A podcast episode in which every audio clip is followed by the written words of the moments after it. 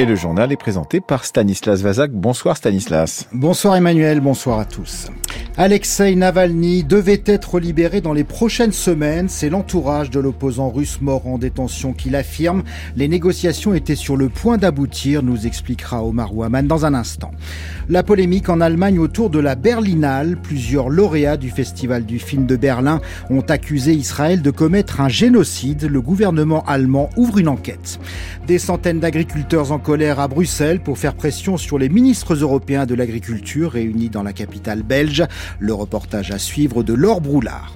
Enfin, notre chronique Demain l'écho, consacrée ce soir à une entreprise qui veut garantir un juste prix aux agriculteurs. La marque le patron domine aujourd'hui le marché français de la brique de lait. L'information est à prendre avec la plus grande prudence, mais elle pourrait apporter un nouvel éclairage sur la mort en détention d'Alexei Navalny le 16 février dernier. Selon l'équipe de l'opposant russe, Navalny était sur le point d'être libéré dans le cadre d'un vaste échange de prisonniers. L'accord pour cette libération était dans sa phase finale de négociation et Washington et Berlin étaient au courant. Omar Waman.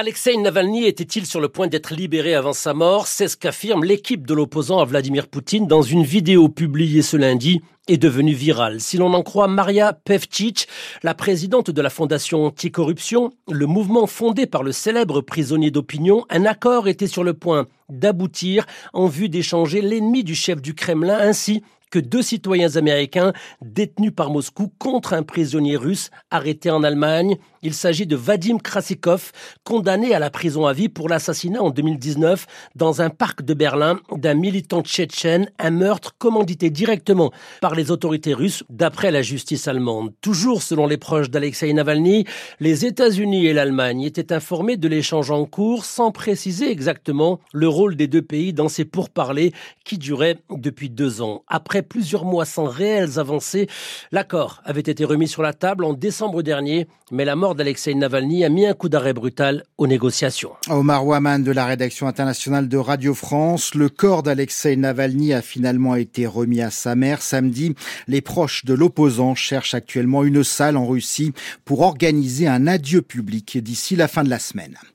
La Suède va pouvoir adhérer à l'OTAN dès cette semaine. L'ultime verrou a sauté aujourd'hui à Budapest après quasiment deux ans d'attente.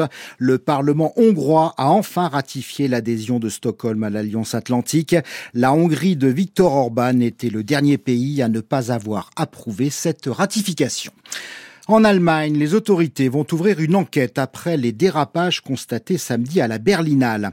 Lors de la cérémonie de clôture du célèbre festival du film de Berlin, plusieurs lauréats ont accusé Israël de commettre un génocide dans la bande de Gaza, le tout sous les applaudissements du public. La polémique survient dans un pays traumatisé par la résurgence de l'antisémitisme depuis les massacres du Hamas le 7 octobre. Sébastien Baer nous appelle de Berlin.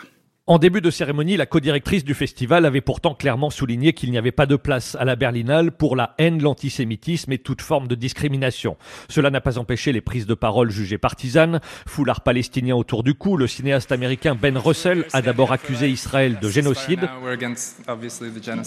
Récompensé pour son film sur les expulsions de Palestiniens en Cisjordanie occupée, le Palestinien Basel Adra a reproché à Israël de massacrer sa population et demandé à l'Allemagne de ne plus livrer d'armes à Israël. Des prises de parole acclamées par la salle. À aucun moment le contexte de la guerre n'est mentionné. Il n'est pas question de l'attaque terroriste du 7 octobre menée par le Hamas. J'ai honte de voir que dans mon pays, des gens applaudissent des accusations de génocide contre Israël, a réagi un membre du SPD d'Olaf Scholz. Sur le réseau X, le maire de Berlin demande des comptes à la direction du festival. L'antisémitisme n'a pas de place à Berlin et cela vaut aussi pour les artistes, écrit Kai Wegner. La Berlinale est financée principalement par le gouvernement allemand qui a fait de la lutte contre l'antisémitisme l'une de ses grandes priorités. Les organisateurs du festival ont répondu aux accusations et rappelé que les déclarations des cinéastes constituent des opinions individuelles qui ne représentent en rien celles de la Berlinale, tout en disant comprendre l'indignation suscitée par ces propos ressentis comme trop partiaux. Sébastien Baer, correspondant en Allemagne. En France, lors de la cérémonie des Césars vendredi dernier, plusieurs lauréats ont appelé à un cessez-le-feu à Gaza pour mettre fin aux souffrances du peuple palestinien, mais personne n'a mentionné les victimes israéliennes tuées par le Hamas le 7 octobre. Cela fait quatre jours maintenant qu'un journaliste français, Antoine Galindo, est incarcéré en Éthiopie. Arrêté jeudi dernier à Addis Abeba, la capitale, il est accusé, je cite, de conspirer en vue de créer le chaos dans le pays. Antoine Galindo travaille pour la revue spécialisée Africa Intelligence. Le journal réclame sa libération immédiate alors qu'un juge éthiopien a prolongé sa détention jusqu'au 1er mars. Les précisions de Nathanaël Charbonnier. C'est la première fois qu'un journaliste étranger est emprisonné en Éthiopie. Il y a déjà eu des expulsions de journalistes étrangers, il y a déjà eu des incarcérations de journalistes éthiopiens, mais pas d'arrestation avec emprisonnement comme c'est le cas pour Antoine Galindo. Il aurait en tout cas été arrêté jeudi dernier, une arrestation incompréhensible pour sa rédaction, comme l'explique Olivier Liffrand, l'un de ses collègues. Aux yeux de la rédaction, c'est des motifs qui sont complètement euh, injustifiés, qui sont infondés. C'est euh, les motifs invoqués, conspiration en vue de créer le chaos, ça nous paraît complètement délirant. Donc euh, nous, voilà, on est un peu dans cette situation d'incompréhension et depuis cinq jours, on en est là à attendre sa libération. Notre collègue Antoine était, à Addis pour couvrir le sommet des, chefs d'État de l'Union africaine. Euh, il devait aussi rester un petit peu quelques jours pour couvrir l'actualité éthiopienne.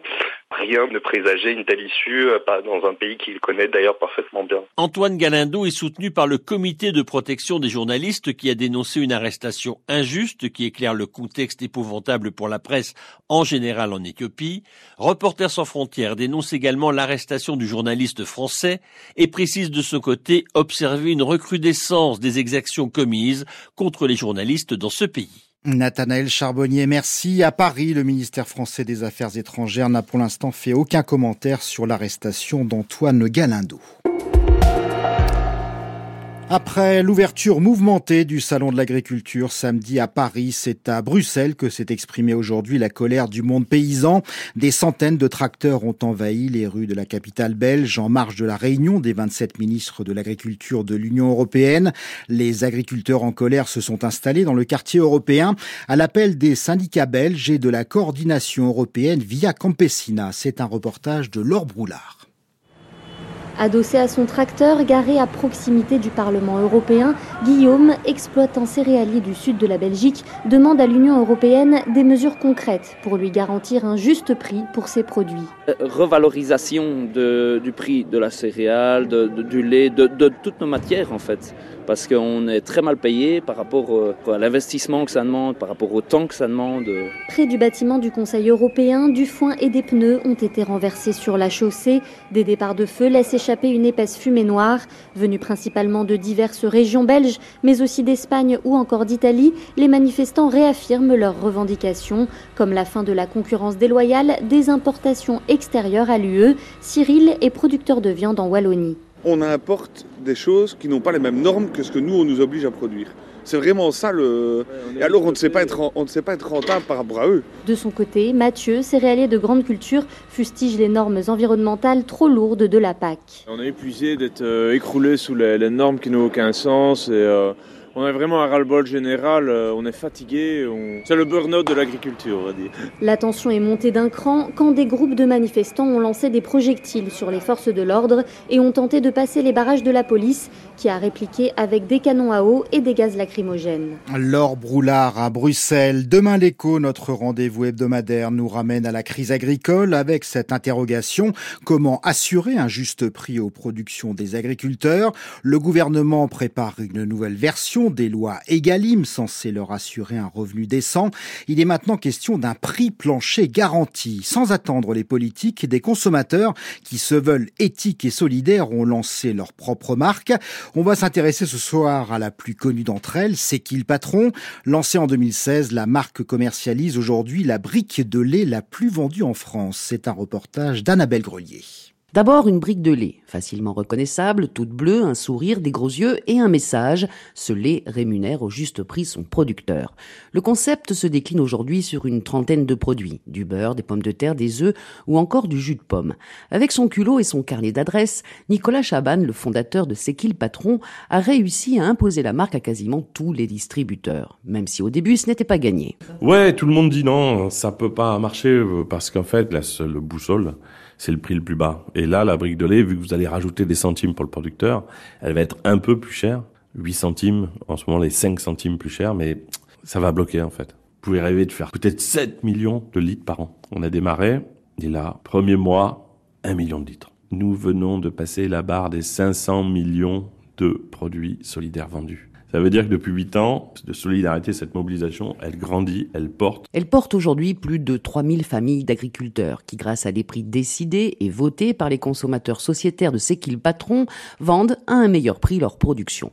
Et dans les fermes, pour les paysans, ça change C'est qui le patron Oui, c'est clair que depuis le début, euh, ça nous a aidé euh, moralement. La première chose, c'est moralement. Ça nous a vraiment remonté le moral de savoir qu'on travaillait pas pour rien. Et financièrement, bah oui, bien sûr, ça c'est sûr. Ça nous a aussi permis de faire des investissements qui permettent d'avoir un bien-être pour moi, mais aussi pour les animaux. Les consommateurs, ils ont quand même, euh, ils nous ont sorti de la, de la merde, quoi. Faut les remercier parce que bon, c'est grâce à eux qu'aujourd'hui, on est, on est heureux, quoi.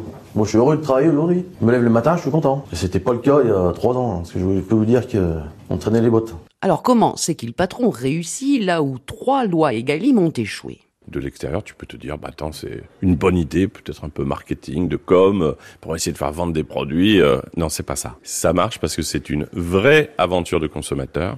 Il y a trois structures, mais la patronne, c'est une coopérative, qui d'ailleurs a un droit de veto sur l'ensemble des structures, et qui fait que nous, consommateurs, on a une maison commune, et il n'y a pas de business plan, d'objectifs financiers, il n'y a pas de fonds, il n'y a pas de banque, et ça marche. Plus techniquement, ça marche sur un principe simple de transparence des prix et des marges de chaque intermédiaire, nous explique Sariel, jeune agronome salarié de Séquil Patron. On part du producteur, il nous dit combien est-ce qu'il a besoin pour vivre, pour qu'ensuite il va le vendre à la laiterie, que la laiterie nous dise bah moi ça me coûte tant de transformer le lait, et qu'il va ensuite le vendre au magasin, et que le magasin nous dise bah moi j'ai besoin de temps pour faire fonctionner mes coûts de fonctionnement, payer les caissiers, les caissières, etc. Donc et c'est là que la logique de ski patron est, est intéressante, c'est que du coup on arrive bien à avoir chaque maillon de la chaîne et surtout en premier le producteur qui est rémunéré au juste prix. Et c'est presque ce qui est un peu du coup déstabilisant pour les distributeurs, c'est qu'il n'y a pas de négo il n'y a pas de lieu d'avoir de négo puisque tout a été calculé pour que chacun y retrouve son compte.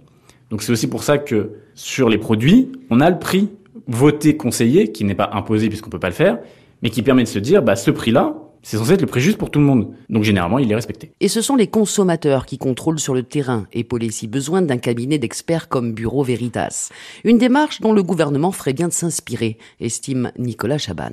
Dans toute cette hiérarchie de relations avec les distributeurs, les grandes marques, euh, un jeu un peu fermé où finalement, à deux, il décide du sort des producteurs et de notre sort de consommateurs euh, avec une opacité sur euh, la construction de la valeur, euh, les prix, la transparence qui ne peut plus durer. Alors faisons un égalim 4 qui marche quoi, où les consommateurs vont prendre leur part, s'assurer que les centimes vont bien aux producteurs, que la transparence est au rendez-vous, comme on le fait déjà. Toujours prêt à débattre, le fougueux porte-parole de ce qu'il patron et l'une de ses plus médiatiques sociétaires, la présentatrice Karine Lemarchand, mèneront mercredi une table ronde sur le sujet au Salon de l'Agriculture.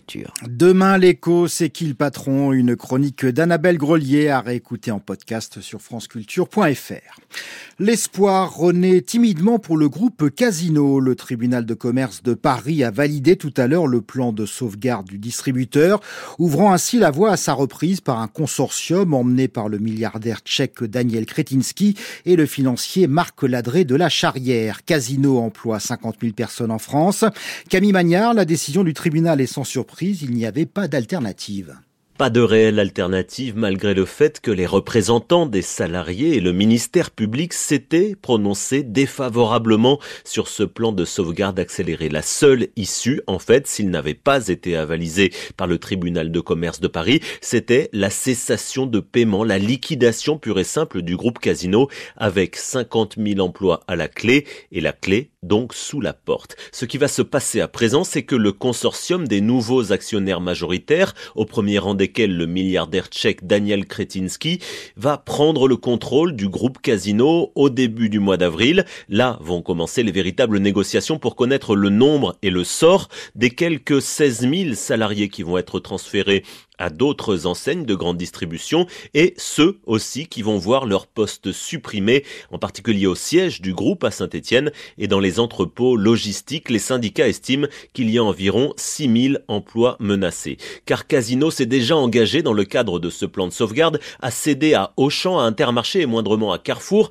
la quasi-intégralité de ses hyper et supermarchés. Du groupe Casino, il ne va donc rester que les magasins franchisés de proximité, Petit Casino, Spar, Viva Total, également Franprix et Monoprix qui sont considérés comme les pépites du groupe. Les nouveaux dirigeants vont donc avoir à mener dans les prochains mois une véritable mue économique pour sauver ce qui peut encore l'être dans le groupe Casino, plombé par une dette de 7 milliards d'euros, mais dans lequel ils ont promis de réinvestir 1,2 milliard d'euros d'argent frais. Camille Magnard, merci. La France va-t-elle perdre son dernier fabricant de roues et d'essieux pour les trains? L'entreprise Valdune est en difficulté depuis que son actionnaire chinois Emma Steel l'a lâché en mai 2023. 308 emplois sont en jeu dans les Hauts-de-France. Une réunion doit avoir lieu en ce moment au ministère de l'économie à Bercy pour trouver une solution. Le groupe français Europlasma propose de reprendre les deux sites de l'entreprise à Dunkerque et Tritte-Saint-Léger, car Valdune est devenu un sujet politique, Nouran Mamoudi. L'annonce avait eu l'effet d'un coup de tonnerre auprès des salariés des deux sites de l'entreprise dans les Hauts-de-France, mais également auprès d'élus de la région? Très vite, les députés Fabien Roussel du PC, François Ruffin de la France Insoumise ou encore Sébastien Chenu du RN avaient demandé à l'État de sauver Valdune. Tous avançaient le même argument. Valdune représente un symbole de souveraineté économique. Le chef de l'État prend alors lui aussi fait et cause pour l'entreprise et déclare que le combat pour trouver un repreneur se poursuivra matin, midi et soir. Mais alors pourquoi est-ce si important que l'entreprise soit reprise dans sa totalité? Eh bien parce que Valdune est le dernier fabricant de roues de train en France, qu'il fournit entre autres la SNCF, ce qui fait de lui un acteur français clé dans la transition écologique. Le problème, c'est que la SNCF se fournit de plus en plus chez les concurrents européens, en République tchèque, en Espagne, ou en Allemagne par exemple. Dans les années 90, la SNCF achetait 50 000 euros par an à Valdune. Dorénavant, c'est seulement 30 000. De plus, Valdune traîne une dette de 21 millions d'euros. Les investissements nécessaires pour qu'elle redevienne compétitive sont estimés à 65 millions d'euros. Or, le repreneur Europlasma ne propose que 35 millions d'euros dans son offre de reprise et sur les 308 salariés de l'entreprise, il en licencierait 130. Après-demain, le tribunal de commerce de Lille va rendre sa décision sur l'offre d'Europlasma. La mobilisation générale de Bercy aujourd'hui a sans doute pour objectif de modifier cette offre pour la rendre plus acceptable. Nouran Mamoudi, merci. Prochaine échéance pour Valdune après-demain, mercredi, avec une audience au tribunal de commerce de Lille. Le tribunal administratif de Paris a examiné aujourd'hui le recours de l'imam Hassan Iqiyoussen, expulsé vers le Maroc en janvier 2023. Installé dans le département du Nord, le religieux était accusé par Gérald Darmanin d'avoir défendu une vision de l'islam contraire aux valeurs de la République. Hassan Iqiyoussen avait fui en Belgique, mais les autorités belges l'avaient arrêté et renvoyé dans son pays. Hasard du calendrier, cette audience du tribunal administratif intervient quelques jours après l'expulsion d'un autre imam installé en France, le Tunisien Majou de Majoubi. Anne Fauquemberg, la rapporteure publique, a demandé ce midi le rejet du recours de l'imam Iqiyoussen pour excès de pouvoir. Pour la rapporteure publique, les provocations sont explicites et délibérées, et à ce titre, elles peuvent être sanctionnées par la loi. Elles visent trois domaines. Tout d'abord, des propos antisémites qui datent d'une conférence de 2003 sur la Palestine, des propos qui véhiculent toute une série de clichés sur les juifs et qui entretiennent la théorie du complot juif. Elle poursuit sur les provocations envers les femmes, dont la place, par exemple, est dans la cuisine, des citations qui méconnaissent le principe constitutionnel d'égalité, explique-t-elle. Enfin, la rapporteure publique s'arrête sur sur plusieurs phrases qui incitent, selon elle, à la haine contre les personnes qui ne sont pas d'origine musulmane et qui justifient là aussi la mesure d'expulsion. Lucie Simon, l'avocate d'Assani Hussein, ne conteste pas, mais elle demande d'apprécier ses propos au regard de l'évolution de l'imam. Ce qui a été reproché à mon client, c'est essentiellement ses propos de 2003, propos pour lesquels il s'est excusé, propos qui sont vieux de plus de 20 ans. On est allé aussi sur des propos de 2003 à 2014, mais en tout état de cause, c'est vieux. Et ce que nous disons, c'est que la pensée d'un homme, elle évolue, et c'est le cas de M. Iqiyoussen. Si l'enjeu est vraiment la sauvegarde de l'ordre public, eh bien, M. Hassan Iqiyoussen est tout à fait prêt à ne plus faire de conférences. Tant qu'il peut revenir en France, pays où il est né, où il a grandi, où il a vécu et où il veut mourir et être enterré. Le ministère de l'Intérieur n'était pas représenté, mais il avait rendu des conclusions. L'imam Iqiyoussen, quant à lui, n'a pas pu s'exprimer depuis le Maroc, faute d'un dispositif sécurisé pour l'entendre. Anne Fauquemberg et le tribunal administratif de Paris rendra sa décision le 11 mars prochain. La chaîne CNews présente ses excuses après avoir assimilé hier l'IVG à la première cause de mortalité dans le monde devant le cancer. C'était dans l'émission religieuse Enquête d'esprit. Il est absolument impossible de comparer les chiffres de l'IVG et ceux du cancer, a expliqué la journaliste Laurence Ferrari tout à l'heure au début de son émission Punchline. Le temps demain marqué par une accalmie sur presque tout le territoire. Le ciel sera variable et les pluies seront plus rares. En montagne, il continuera à neiger au-dessus de 1000 mètres en général. Les températures sont en légère baisse, entre 2 et 6 degrés pour les minimales, de 7 à 14 degrés pour les maximales du nord à la Méditerranée. C'est la fin de ce journal préparé ce soir avec Jean-François Braun à la technique Marie-Claire Oumabadi.